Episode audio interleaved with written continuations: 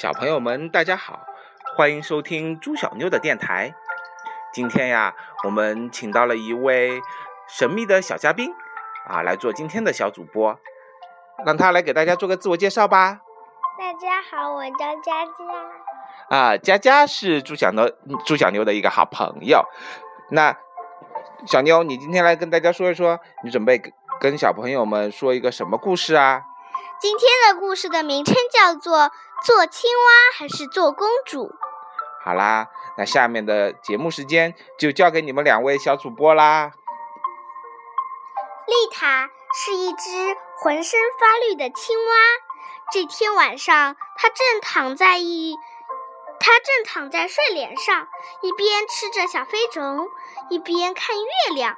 这时，一声惊叫声传进了他的耳朵、后背、脚趾、手指和脚趾里头。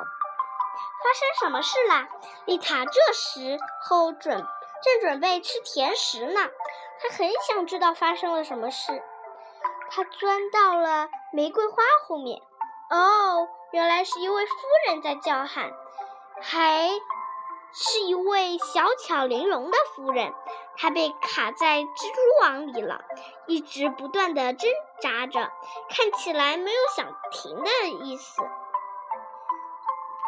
此时，长着六只眼睛的毛茸茸的蜘蛛正在舔着嘴唇向它走去，这就让这位小巧夫人、小巧玲珑的夫人如此害怕吗？再说，这只蜘蛛也让人胃口大开，对不对？丽塔并不算太饿，不过好吧，还是不能让这样的甜点失之交臂。舌头一伸，噗！丽塔抓住了蜘蛛，津津有味地嚼了起来，一边还盯着这位正把头头发梳好的夫人。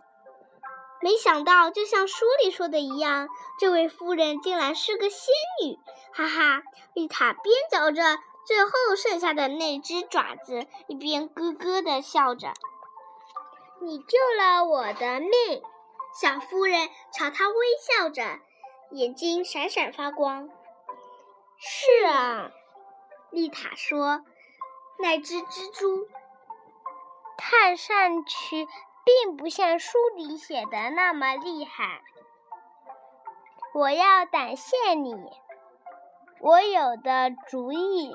小妇人做说着，呼啦，地毯一突然间一下子越变越大，越变越大，比鸭子还高，比。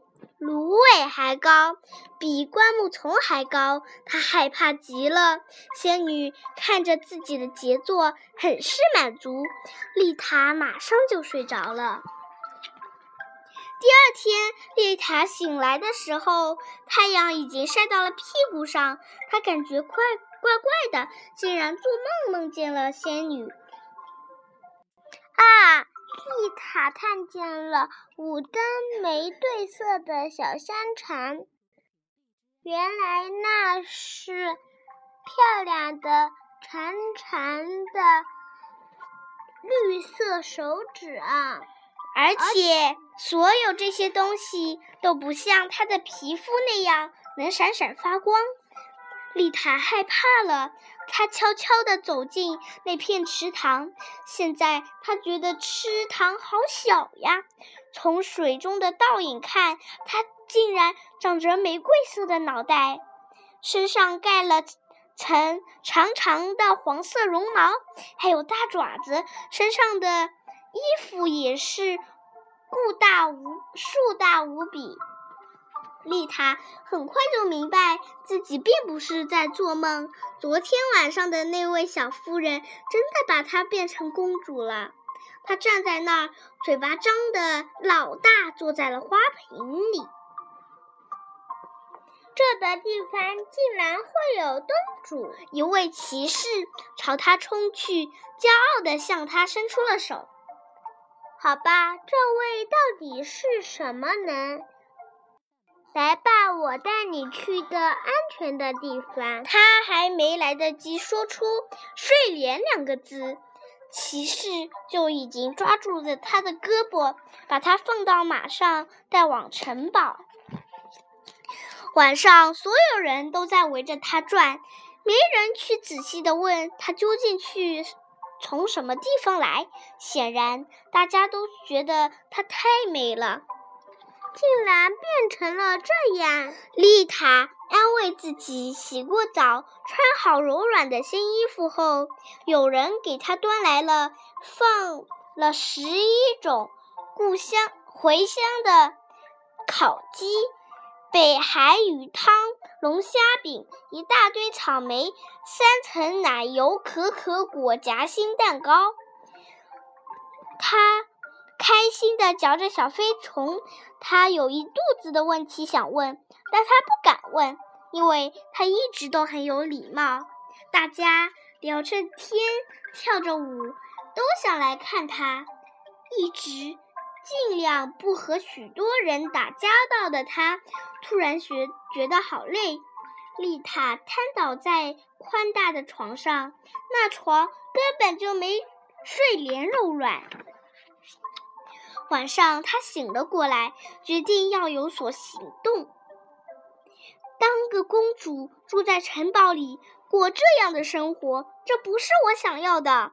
他轻手轻脚地下了楼，在黑暗中朝着心爱的树林跑去。跑到树林中央时，丽塔喊道。我要找仙女，求你了！他喊得很大声，池塘里的其他居民都停了下来，不再吃东西。角落里，一个正在聚精会神看杂志的仙女决定出去看看。好吧，我能为您做些什么吗，小姐？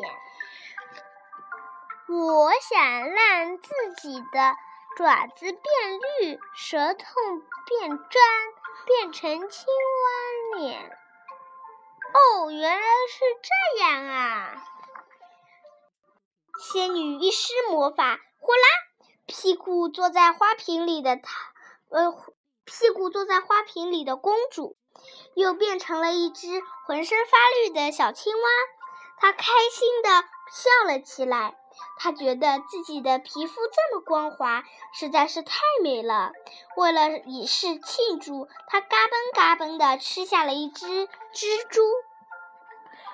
好啦，我们今天的故事讲完啦，非常感谢今天新来的小主播佳佳。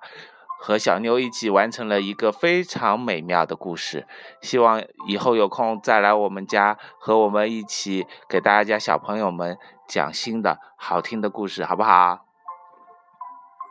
那我们一起和小朋友们说再见吧，再见。